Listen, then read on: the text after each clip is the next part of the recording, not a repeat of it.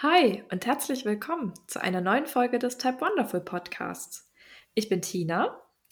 Und ich bin Eva.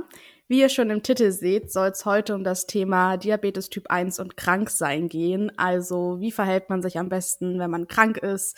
Was gibt es alles für verschiedene Krankheitsbilder, die Auswirkungen auf unseren Blutzucker haben? Und wir gehen jetzt hier so ein bisschen durch von Corona über Erkältung, über Magen-Darm oder auch, wenn man sich vielleicht eine Bänderzerrung zugelegt hat und einfach nicht so viel gehen kann und auf Krücken angewiesen ist. Ja, wir starten einfach direkt mal rein, Tina. Wir haben uns ja versucht, auch noch mal ein bisschen zu belesen und zu recherchieren. Erklär uns doch mal, wieso haben Menschen mit Diabetes ein höheres Risiko für Infektionskrankheiten oder allgemein für Erkrankungen? Ja, sehr gerne. Ähm, allgemein ist es ja so, dass äh, Typ 1 Diabetes eine Stoffwechselerkrankung bzw. Autoimmunerkrankung ist und dadurch ist an sich das Risiko einfach schon erhöht, vor allem wenn man schlecht eingestellt ist. Denn bei hohen Blutzuckerwerten werden vor allem die Haut und die Schleimhäute trockener und sind dann auch schlechter durchblutet. Und über diese geschwächte Hautbarriere können dann Krankheitserreger leichter in den Körper eindringen und sich dort dann vermehren. Und auch ein höherer Glukoseanteil, zum Beispiel im Urin, äh, zieht zum Beispiel Bakterien an. Deswegen sind DiabetikerInnen auch immer mehr gefährdet, was zum Beispiel Harnwegsinfekte angeht. Ist ja auch ganz logisch, ne? Ja. Ja, das sind erstmal so die Grundlagen, warum wir gefährdeter sind. Aber Eva, was passiert denn so bei einem Infekt überhaupt, bei einer Erkrankung im Körper? Vielleicht kannst du das mal kurz erklären. Ja, also es kommt natürlich immer so ein bisschen aus Krankheitsbild drauf an, aber man kann schon sagen, bei einem klassisch fieberhaften Infekt oder einer Erkältung steigt unter anderem vor allem der Insulinbedarf an und das passiert durch meistens zwei Mechanismen. Zum einen, wenn eben das körpereigene Abwehrsystem Erreger erkennt, sei es Bakterien oder Viren, dann werden Stresshormone freigesetzt, zum Beispiel Adrenalin, das kennen wir ja alle. Und das macht natürlich den Blutzucker hoch und fördert eben auch eine Insulinresistenz, also dass einfach wir weniger sensibel auf Insulin reagieren. Und genau, da ist auch wichtig darauf zu achten, dass das sogar schon beginnen kann, bevor die ersten Symptome auftreten. Und das hört man, glaube ich, auch immer wieder, dass man so ein, zwei Tage hat, wo man komischerweise total hochläuft mit dem Blutzucker und super viel Insulin braucht. Und am dritten Tag oder so merkt man dann, man hat eine Erkältung. Ähm, also das habe ich schon immer mal wieder gehört und auch selber schon so erlebt. Genau, und der zweite Mechanismus ist, dass einfach die Leber ganz aktiv ist und versucht, Glucose herzustellen. Das ist die sogenannte Gluconeogenese. Da haben wir auch in der Vergangenheit schon mal einen Instagram-Post zu gemacht, wo wir das ähm, so schematisch versucht haben zu erklären. Vor allem bei Fieber äh, wird das auch aktiv, dieser Mechanismus im Körper, weil natürlich der Körper Energie braucht, um auf den Infekt zu reagieren um die Immunzellen startklar zu machen, um Immunzellen zu produzieren, um Fieber zu generieren und dadurch steigt aber eben auch der Blutzucker.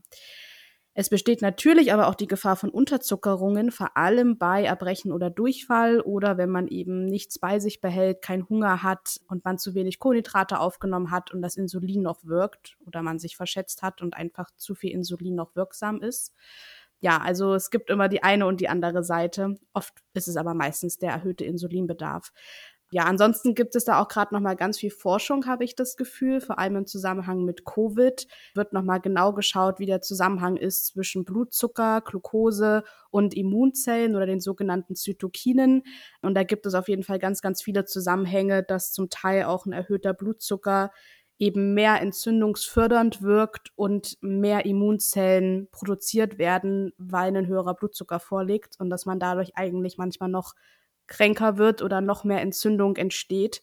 Das trifft aber eben bei großen Krankheiten zu wie Corona oder Influenza und dass man da auch ein bisschen anfälliger für Komplikationen sein könnte. Hm. Das ist aber wirklich gerade noch in der Forschung, also kann man da jetzt noch keine abschließenden Aussagen, glaube ich, zu treffen. Aber finde ich super interessant. Absolut. Bin ich gespannt, was da noch so alles erforscht wird. ja. Genau, wir können ja einfach mal so ein bisschen durch verschiedene Krankheitsbilder durchgehen und erstmal anfangen mit dem Klassiker, der den Blutzucker durcheinander bringt, und zwar Fieber. Was ist denn bei Fieber zu tun, Tina? Genau, bei Fieber ist es grundsätzlich erstmal so, dass man einen erhöhten Insulinbedarf hat.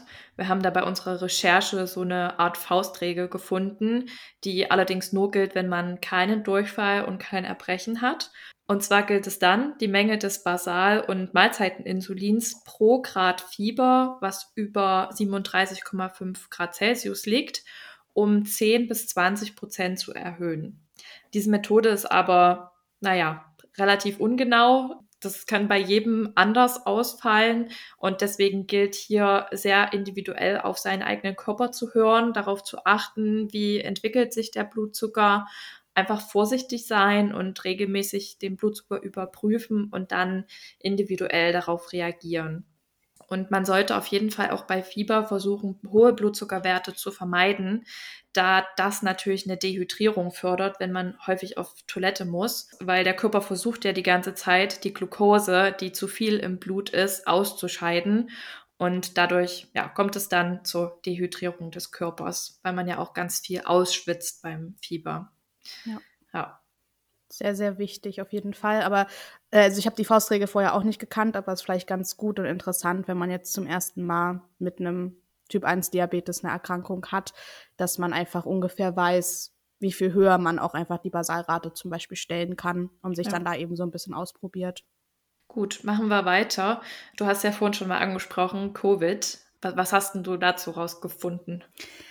Ja, Covid beschäftigt uns ja alle. Wir haben tatsächlich das Gefühl, Sie haben uns auch schon vorher abgesprochen, dass es sehr individuell ist und sein kann und es super verschiedene Verläufe gibt. Das sagt und zeigt ja die ähm, Erkrankung auch schon selber. Manche haben halt nur eine leichte Erkältung, andere liegen wirklich eine Woche lang flach oder müssen vielleicht auch ins Krankenhaus und es gibt ja verschiedene Verläufe. Ich denke mal, dass je nachdem auch der Blutzucker mehr oder weniger verrückt spielt.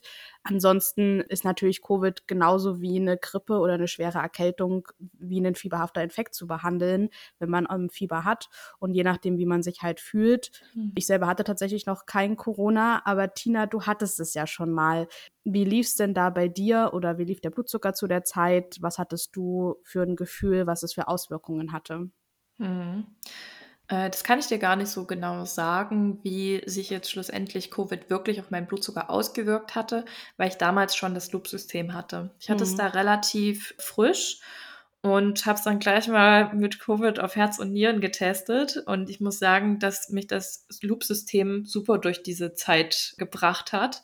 Ich lag da wirklich zwei, drei Tage komplett flach mit mhm. äh, erhöhter Temperatur, mit Nachtschweiß, nachts auch gar nicht geschlafen, mit extremen Halsschmerzen. Also mir ging es wirklich drei Tage richtig schlecht und dann ging es langsam wieder bergauf. Aber also ich glaube, es hat sich schlussendlich so mit positiven Tests fast 14 Tage auch hingezogen. Aber das Loop-System hat wirklich da sein allerbestes getan und ich lief da echt richtig, richtig gut. Kann ich mich nicht beschweren. Ja, voll schön. Das ist ja dann auch mal eine gute Erfahrung, wenn man so, wenn man den Blutzucker anschaut, gar nicht mitbekommt, dass ein Infekt vorgelegen hat. Das sind jetzt natürlich die Vorteile eventuell eines Loop-Systems, was einen dann da so ein bisschen durchträgt. Ja. Ähm, Genau, wenn ihr schon mal Covid hattet und uns berichten könnt, wie euer Blutzucker zu der Zeit gelaufen ist, dann schreibt uns das auch sehr gerne mal. Wir setzen immer unsere E-Mail in die Show Notes oder eben bei Instagram könnt ihr uns auch schreiben. Da sind wir auf jeden Fall sehr interessiert. Ähm, ich finde es auch allgemein sehr interessant, was da nochmal gerade für ein großes Feld in der Forschung aufgemacht wird, weil eben auch bei Stoffwechsel normalen Personen und PatientInnen wird gerade geschaut, was gibt es für einen Zusammenhang zwischen Glukosestoffwechsel unter Covid-Infektion oder auch nach Covid? Was hat das für Auswirkungen? Wie läuft der Blutzucker auf einer Intensivstation, wenn dann jemand irgendwie beatmet ist? Und das hat erstmal ja gar nichts mit Typ 1 DiabetikerInnen zu tun, sondern ganz allgemein wird da gerade nochmal sehr intensiv geforscht, weil es eben einfach doch einen Zusammenhang gibt. Und gerade bei so langen Verläufen bringt das eben auch den Blutzucker von normalen Personen sozusagen durcheinander. Und mal sehen, was da noch so rauskommt die nächsten Jahre. Hm. Ja, äh, dann mache ich gleich mal weiter, Tina, und stelle dir die nächste Frage zu deiner nächsten Erkrankung, denn du warst letztens ja auch nochmal ordentlich flachgelegt und sich hat's nochmal ordentlich erwischt. Es war wahrscheinlich ja so Richtung äh, Grippe, Influenza oder einfach ein sehr fieberhafter Infekt. Ich weiß auf jeden Fall nur, dass du mir kaum schreiben konntest und nur meintest, dass ihr beide total flach liegt. Ähm, ja. Wie war denn da dein Blutzucker? Lief's wieder so gut wie bei der Covid-Infektion? Hat es dein Loop wieder super gemeistert oder gab's da irgendwelche Up and Downs oder Auffälligkeiten? Tatsächlich lief es genauso wie bei Covid richtig, richtig gut. Lag wahrscheinlich auch daran, weil ich zwei, drei Tage fast gar nichts gegessen habe, weil ich auch wieder oh. so dolle Halsschmerzen hatte. Und Meistens ist es bei dem Loop-System so, dass man selber irgendwie sich verschätzt hat und deswegen einen äh, schlechten Blutzuckerwert hat, weil man da also nichts isst und sich mhm. wirklich nur auf die Basalrate quasi äh, verlässt. Es wird ja nicht mehr so genannt bei dem Loop-System, aber es ist ja trotzdem noch so eine Art Basalrate. Dann läuft das richtig, richtig gut. Und ich habe teilweise wirklich eine höhere Time and Range gehabt in der Zeit, als ich es in meinem normalen Alltag manchmal habe. Also ich hatte, glaube ich, wirklich so 90, 95 Prozent Time and Range. Mhm. Und das, wenn du komplett flach legst, das ist schon cool, weil einem da wirklich eine Last irgendwo abgenommen wird und man kann sich auf die Genesung konzentrieren. Voll schön. Cool. Ja. Wahrscheinlich könnte man im Endeffekt nochmal irgendwie im Auswertungssystem nachgucken, oder? Ob du mehr oder weniger Insulin gebraucht hast. Also wenn das einen dann interessiert, ja. könnte man es wahrscheinlich irgendwie versuchen auszurechnen oder sich anzuschauen. Aber es geht ja erstmal um den Jetzt-Moment und dann ist es natürlich richtig cool, wenn das System einfach abliefert und dich da gut durchträgt. Ja, so genau hatte ich mir das dann gar nicht angeschaut. Ich war einfach froh, dass es gut ja, lief in der Zeit. glaube ich. Ja. Man hat ja noch andere Sachen im Kopf. Genau. Gut, als nächstes haben wir uns mal so dem ganzen Thema Magen-Darm-Infekt, Erbrechen und Durchfall gewidmet.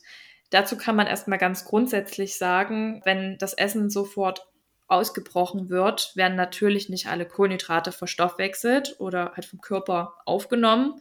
Wenn man allerdings nur Durchfall hat, dann ist es schon wieder davon so ein bisschen abhängig, wie viel Kohlenhydrate wurden denn nun vom Darm aufgenommen, resorbiert. Dazu haben wir jetzt nichts Konkretes im Internet leider gefunden. Ähm, einfache Kohlenhydrate werden natürlich recht schnell aufgenommen und das beginnt auch schon im Mund. Da werden ja schon teilweise durch Enzyme die Nahrung aufgespalten.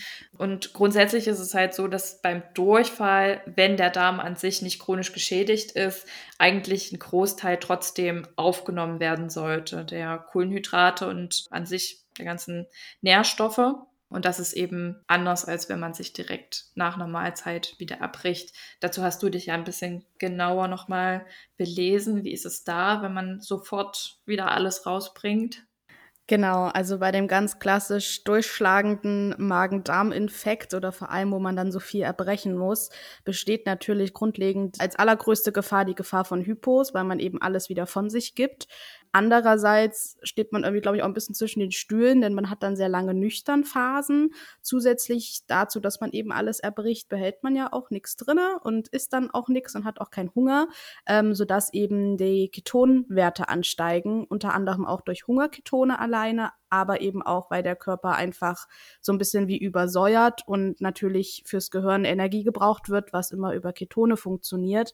Leider senken ja die Ketone unsere Insulinsensitivität beziehungsweise machen uns insulinresistenter und dadurch steigt dann auch die Gefahr von der Hyperglykämie und vor allem von der Ketoazidose, weil einfach dieses Brechen und nichts essen auch schon die Gefahr für eine Ketoazidose erhöht. Und wenn man dann eben auch noch einen hohen Blutzucker hat, dann spielen die, glaube ich, so ein bisschen Ping-Pong, bis man am Ende wirklich in der absoluten Ketoazidose ist. Ja, und wie gesagt, ich hatte das lange nicht, ich glaube zuletzt als Kind, aber ich glaube, man steht dann so ein bisschen zwischen den Stühlen, weil man möchte eigentlich die hohen Blutzucker vermeiden, um eben nicht in die Ketoazidose zu kommen. Andererseits ist es eben unklar, ob die nächste Mahlzeit drinnen bleibt. Das heißt, man spritzt wahrscheinlich lieber erst weit, nachdem man gegessen hat und sich sicher ist, dass das Essen auch drinnen bleibt. Ja, und ich glaube, wir würden beide sagen, wir würden immer zur Vorsicht raten und immer erstmal schauen, ob das Essen drinnen bleibt.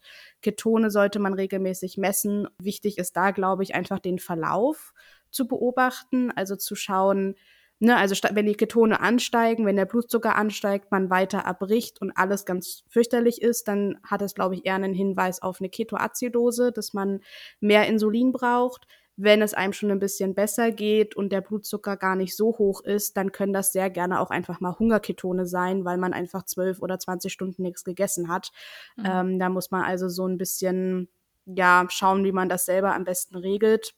Falls eben wirklich eine Ketoazidose oder ein Verdacht darauf vorliegt, dann ist es wichtig, sofort zu handeln. Zum einen eben das Insulinschema für eine Ketoazidose auszupacken und vor allem, wenn man wirklich so dolle krank ist, notfalls den Notarzt rufen, sich ins Krankenhaus fahren lassen oder mit seinem Diabetologen Rücksprache halten, dass man sich auch einfach ärztlich Rat holt, weil das kann eben sehr schnell mal kippen ist natürlich gerade, wenn man noch, also wenn es jetzt um Kinder zum Beispiel geht, noch mal gefährlicher, als wenn man jetzt selber schon älter ist und lang sein Diabetes hat. Aber ja, geht da lieber einfach früher zum Arzt als zu spät. Also ich würde auch immer raten, weil wir die Erfahrung in der Familie schon gemacht haben, sofort, wenn die Kombination Ketoazidose und Erbrechen vorliegt, äh, sofort ins Krankenhaus oder Notarzt rufen. Nicht mhm. erst noch warten. Meinem Bruder ging es mal so, das war dann auch ganz schön knapp. Der hat da an einem Abend den ganzen Wasserkasten leer getrunken, hat nichts drin behalten, ist dann zu seinem Hausarzt oder ich weiß gar nicht, irgendwo ist er hin und dann haben sie ihn noch ewig rumliegen lassen und warten lassen und es war eigentlich der größte Fehler. Und das war dann schon ganz schön knapp auch bei ihm. Und er war dann ein paar mhm. Tage auch auf Intensivstation und musste erstmal wieder aufgepäppelt werden. Also Ach, wirklich handelt da sofort, ruft da den Notarzt, ist egal, macht das. Die Kombination Ketoazidose und Erbrechen ist ganz und gar nicht gut. Da ist mhm. wirklich schon allerhöchste Alarmbereitschaft ja. nötig. Ja, wie gesagt, ich glaube, die Frage, die man sich halt stellt, ist, ab wann ist es eine Ketoazidose? Weil sobald du so viel abbrichst und solange es gegessen hast, hast du ja immer Ketone im Urin oder im Blut. Und deswegen ist halt so ein bisschen die Frage, ab welchem Wert wertet man es jetzt als Ketoazidose. Aber wie gesagt, wenn man den Verlauf im Blick hat und eben sieht, es geht einem nicht besser. Der Blutzucker mhm. ist vielleicht auch erhöht. Er muss aber auch nicht erhöht sein für eine Ketoazidose, ist auch nochmal wichtig zu sagen. Und man fühlt sich einfach sehr, sehr schlecht und dann steigen die Ketone dann, wie gesagt, wie du auch gesagt hast, sofort zum Arzt oder eben notfalls den Notarzt rufen, wie eben auch der eigene Zustand ist. Und sobald das halt ein fragwürdiger Zustand ist, dann einfach die 112 rufen. Das kann man durchaus mal machen, wenn man so einen entgleisten Blutzucker und so eine Erkrankung hat. Ähm, das ja. sind wir leider ein bisschen gebeutelt, dass wir da mit einem Typ 1 sehr viel schneller und mehr drauf aufpassen müssen. Mhm. Ja, aber nochmal guter Einwand und sehr krasse Story von deinem Bruder. Ist aber ja auch also es heißt gut, aber es ist ja interessant, auch mal sowas zu hören, dass es eben doch sehr schnell gehen kann, auch wenn man das dann selber gar nicht denkt. Ja, was mir äh, auch noch eingefallen ist, dass man eben trotzdem so ein bisschen diese Rundumschau behält und auch andere Quellen im Kopf haben sollte. Ich glaube, dadurch, dass man ja so viel dann erbricht und man hat Übelkeit und es geht einem nicht gut, sind da dauerhafte Symptome, die alles andere auch irgendwie überlagern. Das heißt, man mhm. würde vielleicht auch gar nicht merken, wenn eine Ketoazidose entsteht oder zunimmt. Oder wenn irgendwie vielleicht der Katheter verstopft ist, dann weiß man vielleicht auch nicht, steigt der Blutzucker jetzt durch die Erkrankung oder woher kommen jetzt die Ketone? Also auch da den Blick behalten, notfalls nochmal alles wechseln oder vielleicht auch einfach auf Spritzen umsteigen, je nachdem, was einem lieber ist, dass man auch sicher ist, das Insulin kommt auch an. Mhm. Weil diese Kombination ist dann genauso gefährlich, wenn halt irgendwie dann auch noch ein Insulinmangel dazu kommt, weil das Insulin nicht ankommt. Ja, ansonsten ist es sowieso wichtig bei Erbrechen und Durchfall, dass man seinen Elektrolythaushalt wieder auffüllt. Also da gibt es ja verschiedene Medikamente von der Apotheke. Man kann aber auch sich das, glaube ich, selber anrühren, dass man einfach in einem Liter Wasser eine bestimmte Menge Salz und Zucker löst um einfach die äh, Elektrolyte wieder in Ordnung zu bringen. Ansonsten habe ich auch noch gefunden, dass eben empfohlen wird, Tee mit Traubenzucker zu trinken, also dass man eben den Zucker in einem Tee oder einer Flüssigkeit auflöst, um überhaupt irgendwie Kohlenhydrate zu sich zu nehmen wenn möglich ansonsten leichte Kost zu sich nehmen, das, was eben drinne bleibt. Da muss man dann ja eh erfinderisch werden. Und ähm, was auch noch relevant sein kann, ist eben einfach auch die Ursache ausfindig zu machen, weil nämlich zum Beispiel dieser gesüßte Tee oder sehr viel Mengen Zucker dann auch nicht empfohlen sind, wenn es eine wirkliche Gastroenteritis ist oder wenn ne, halt ein ernsthafterer Grund dahinter steckt oder was Bestimmtes diagnostiziert wird, dann sollte man eben auch mit irgendwelchen Süßigkeiten, mit Kohlensäure und so vorsichtig sein, um den Darm nicht noch mehr zu belasten, weil dann ist es halt wirklich eine handfeste Gastroenteritis, die einmal gerne eine Woche niederstreckt. Mhm. Also auch da vielleicht einmal mehr und früher zum Arzt gehen, sich da nochmal beraten lassen, was für Lebensmittel auch in Ordnung sind, mit dem Hintergrund des Diabetes. Ja, aber ist alles in allem, glaube ich, nie einfach. Also ja. Wir können es ja vielleicht noch mal grob zusammenfassen, mhm. was jetzt alles bei Magen-Darm beachtet werden sollte. Also ganz wichtig ist, regelmäßig Blutzucker kontrollieren und Ketone auch kontrollieren, aber dabei auch immer die Hungerketone im Hinterkopf behalten. Dann unbedingt flexibel auf Situationen reagieren, gucken, was bleibt drin, was kommt raus. Auch das Basalinsulin bloß nicht absetzen, das braucht der mhm. Körper ja trotzdem da nichts dran schrauben und das einfach auch so lassen und nur die Mahlzeiten-Boli natürlich beachten. Wenn man nichts isst, dann auch nichts spritzen, ist ja ganz klar. Man kann wahrscheinlich schon die Basalrate ändern, wenn man merkt, man hat eher eine Tendenz zu einem hohen Blutzucker durch die Ketone. Oder ja. ist auf dem Unterzucker, würde ich das schon trotzdem runternehmen, aber halt nie komplett weglassen, weil dann ja. steuert man immer in den absoluten Insulinmangel, was halt auch gar nichts bringt in der Situation. Genau. Dann versucht auch Fasten zu vermeiden, dass eben nicht erst solche Hungerketone entstehen. Guckt, was vertragt ihr, was, was bleibt drin und wie du schon gerade gesagt hast, die Elektrolyte ein bisschen ausgleichen, unbedingt ganz, ganz viel trinken, dass der Körper nicht von innen heraus austrocknet. Und wenn Fieber dazu kommt, wie wir vorhin schon gesagt haben, auf jeden Fall beachten, dass eben auch mehr Insulin vom Körper benötigt wird. Sehr, sehr gut. Ja, was ich auch noch sagen wollte, wie gesagt, vielleicht wirklich frühzeitig auch zum Arzt gehen. Ich erinnere mich gerade, ich hatte auch mal so einen Magen-Darm-Infekt und habe mich da dann so ein, zwei Tage durchgequält und äh, war dann irgendwann beim Arzt und die haben mir natürlich super Sachen einfach auch verschrieben, unabhängig mhm. vom Diabetes, aber dadurch wurde dann, wurden diese ganzen Symptome sehr viel, sehr schnell besser. Also, dass man das auch im Blick hat, dass man sich da vielleicht nicht eine Woche alleine durchquält, sondern dann sich wirklich Rat holt bei einem Arzt oder einer Ärztin, was man nehmen kann, um dem Erbrechen und dem Durchfall entgegenzuwirken, weil damit ist ja dem Blutzucker auch wieder geholfen. Ja, guter Hinweis. Gut, dann gehen wir mal noch weiter. Wir haben auch noch so ein bisschen geschaut, was äh, macht man denn grundsätzlich, wenn man Operationen hat? Wie ist es da mit dem Diabetes, mit den Blutzuckerwerten?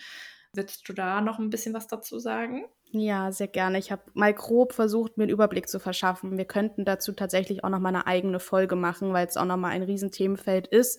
Und da kommen wir auch von dem einen Thema, wo man zwischen den Stühlen steht, zu einem anderen Thema, wo ich auch das Gefühl habe, dass das wieder super individuell ist und äh, ganz viel in die eine Richtung mit einem erhöhten Blutzucker einhergeht und ganz viel aber auch mit einem niedrigen Blutzucker einhergehen kann. Man kann natürlich grundsätzlich sagen, vor einer OP ist man, glaube ich, meistens eher aufgeregt. Das heißt, man schüttet auf jeden Fall Adrenalin aus und äh, was den Blutzucker hochmacht. Ne? Andererseits muss man ja eigentlich immer nüchtern bleiben. Deswegen wird auch für Menschen mit Diabetes empfohlen, dass eine OP dann gleich morgens stattfindet, dass man nicht allzu lange noch den ganzen Tag nüchtern bleiben muss. Da kommen dann wieder Hungerketone ins Spiel. Man isst ja aber auch nichts, also vielleicht braucht man auch weniger Insulin. Wichtig ist ja vor allem auch einfach eine Unterzuckerung zu vermeiden um nichts essen zu müssen oder jetzt noch irgendwie dann Glucose gespritzt bekommen zu müssen und irgendwelche Komplikationen einfach zu haben, sondern ganz normal in die OP gehen zu können.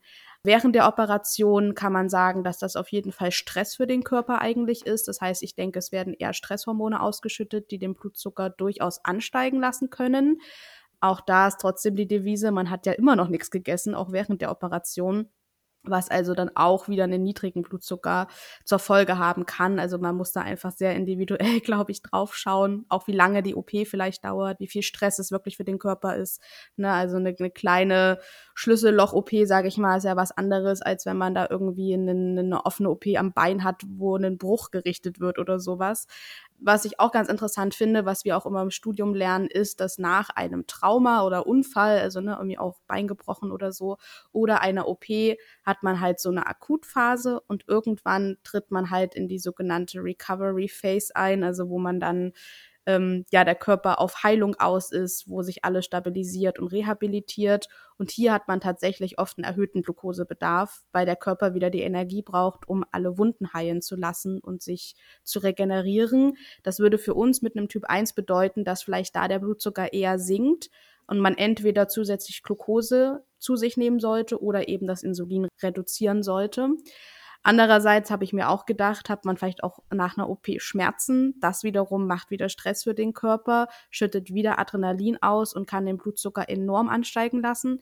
Deswegen ist es wahrscheinlich auch gerade für Menschen mit Typ 1 Diabetes oder Diabetes allgemein wichtig, dass man dann eine gute Schmerzmedikation hat nach so einer Operation, um gar nicht erst in so einen Stress zu kommen für den Körper.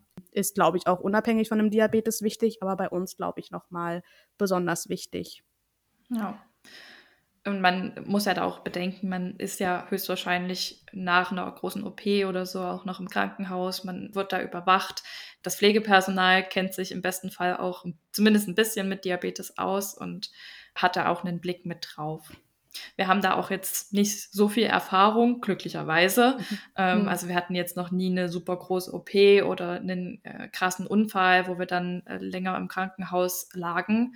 Also ich hatte nur mal eine kleine OP. Ich glaube, da wurden mir die Rachenmandeln rausgenommen. Mhm. Ich weiß noch, da haben die mich da auch vorher aufgeklärt, äh, wie sie während der Zeit meinen Blutzucker überwachen, während ich eben in Vollnarkose bin. Ähm, und da hat auch immer jemand äh, den Blutzucker überwacht währenddessen.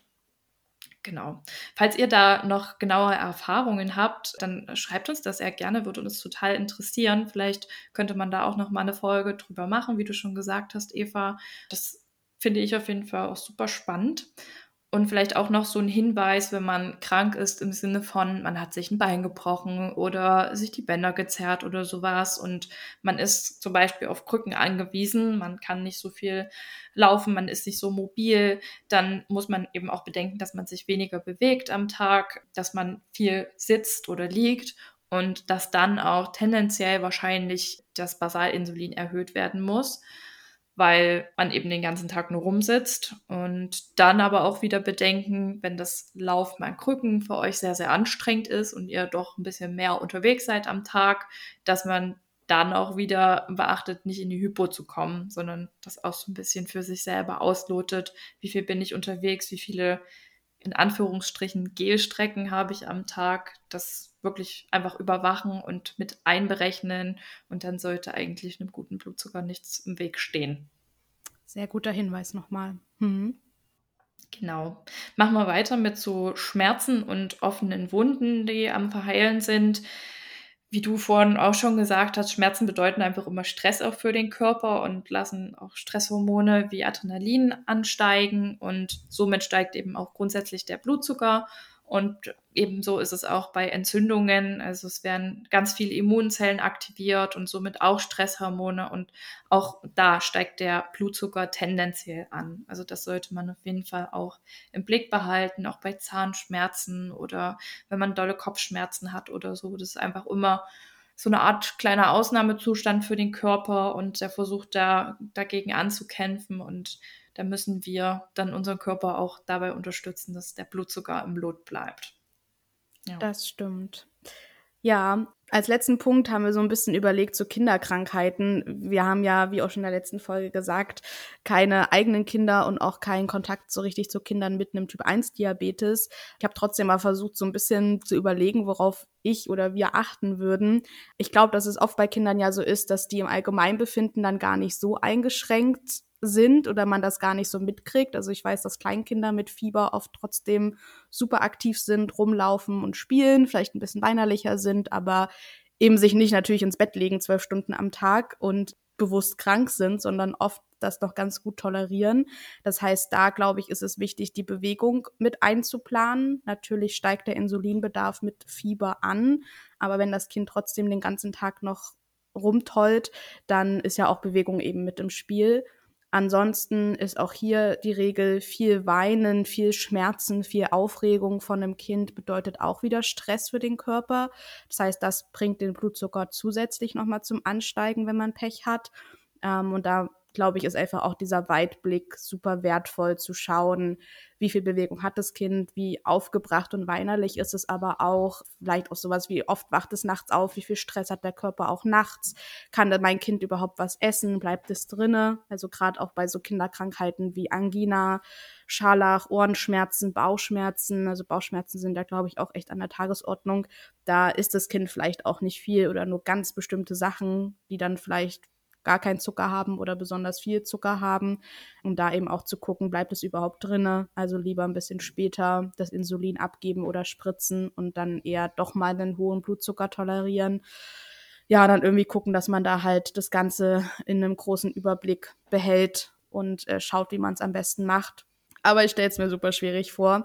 Deswegen, wenn ihr da Erfahrungen habt und ihr seid vielleicht Eltern von einem Kind mit Typ 1, dann schreibt uns auch super gerne nochmal. Das würde uns auch interessieren, was es da so für Kniffe gibt, vielleicht auch mit Kleinkindern oder worauf man besonders achten muss, wenn halt Kinder krank sind.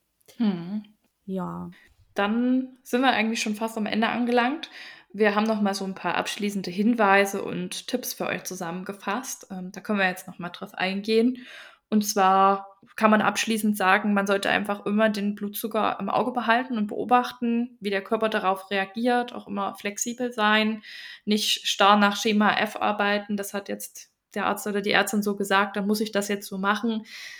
Das bringt's auch nicht. Ne? Jeder Körper ist einfach individuell und da muss man dann gucken, wie es läuft. Manchmal steigt der Blutzucker vielleicht auch bei einer fieberhaften Erkrankung nicht so doll an oder der Blutzucker steigt nur vor Symptomausbruch und ist dann während der eigentlichen Krankheit schon wieder im Normalbereich. Das kann halt alles sein. Da müsst ihr gucken und situativ reagieren. Und auch vorsichtig bitte sein, wenn ihr euer Insulin erhöht. Also nicht gleich 50 Prozent äh, oben drauf hauen, sondern erstmal langsam rantasten. Schauen, ob es reicht. Wenn es nicht gereicht hat, dann am nächsten Tag noch ein bisschen anpassen. Äh, seid da einfach vorsichtig. Wichtig ist auch, dass ihr dran denkt, wenn die Krankheit wieder vorbei ist, dass ihr das erhöhte Insulin, falls ihr es erhöht habt, auch wieder runternehmt, weil sonst lauft ihr natürlich Gefahr, dass ihr am Ende in einer Hypo landet.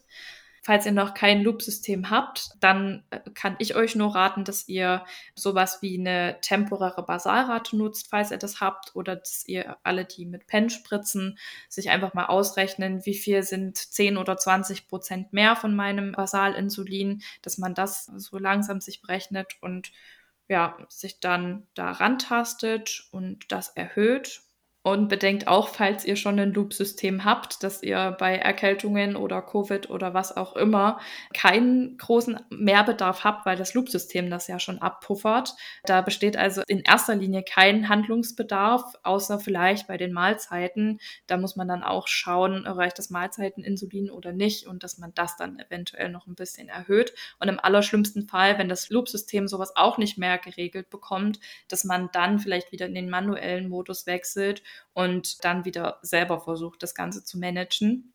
Man kann sich da wahrscheinlich auch nicht zu 100 Prozent immer auf die Gerätschaften verlassen. So eine krasse Erfahrung haben wir aber zum Glück noch nicht gemacht.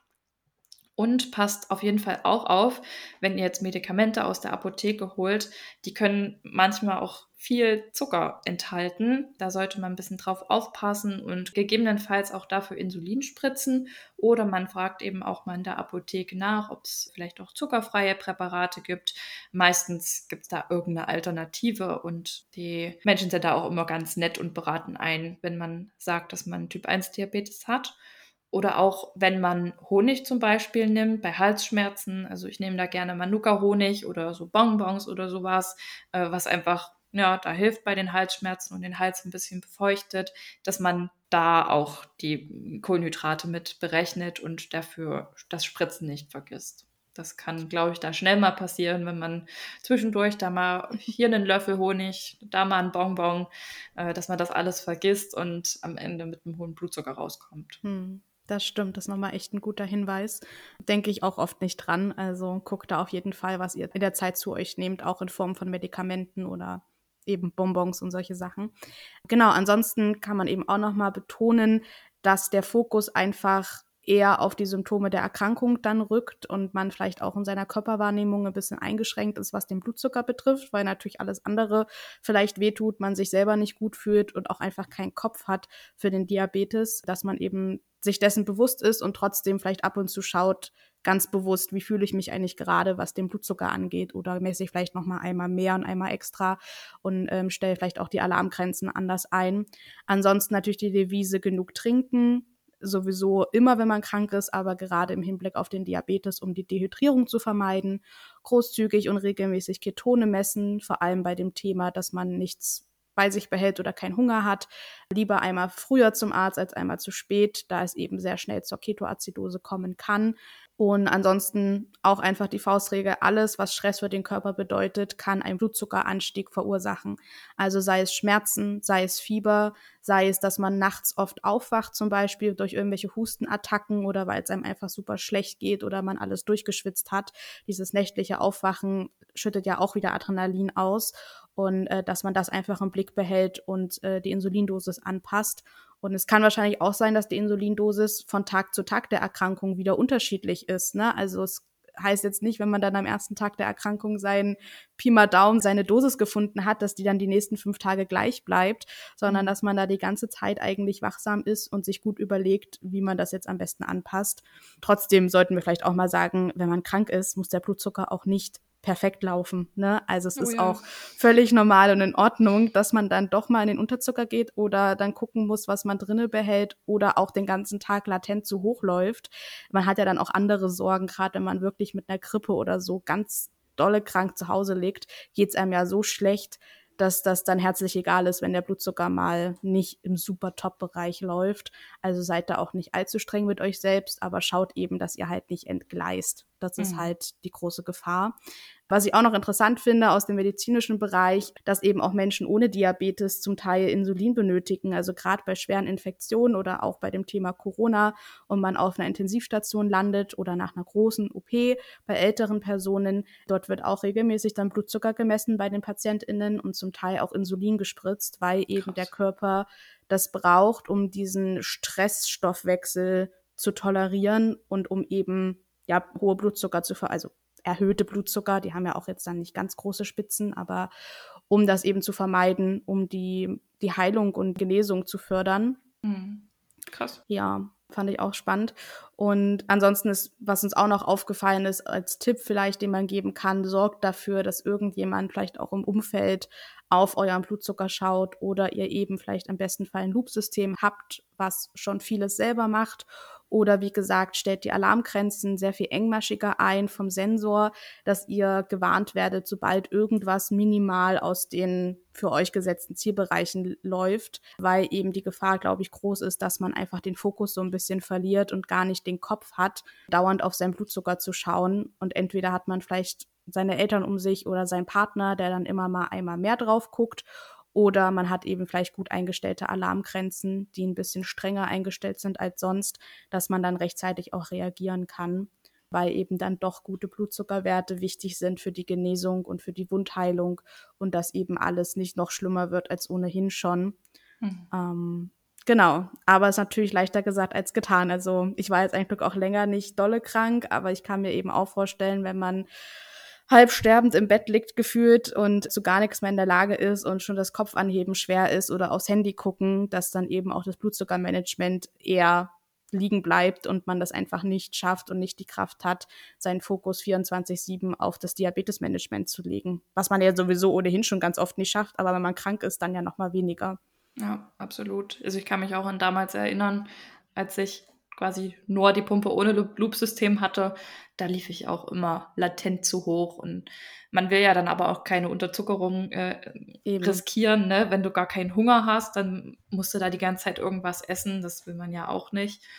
Deswegen, ja, denke ich, ist es auch, wie du gesagt hast, okay, wenn man mal eine Zeit lang nie ganz perfekt läuft. Aber Ziel sollte natürlich trotzdem sein, dass man so gute Werte wie möglich hat. Hm.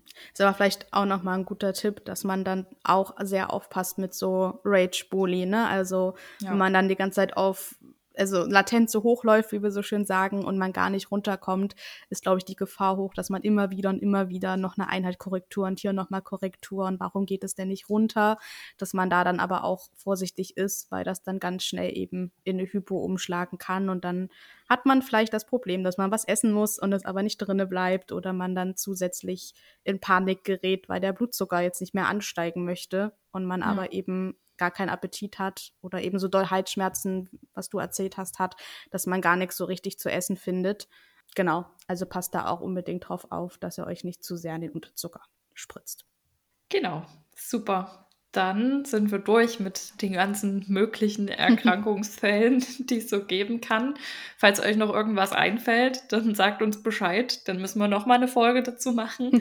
Ansonsten hoffen wir, dass es euch gefallen hat und lasst gerne eine positive Bewertung da. Schreibt uns, wie gesagt, sehr gerne, was eure Erfahrungen mit Diabetes und Kranksein sind. Unbedingt. Und dann hören wir uns in der nächsten Folge. Bis dahin. Bis zur nächsten Folge. Tschüss. Tschüss.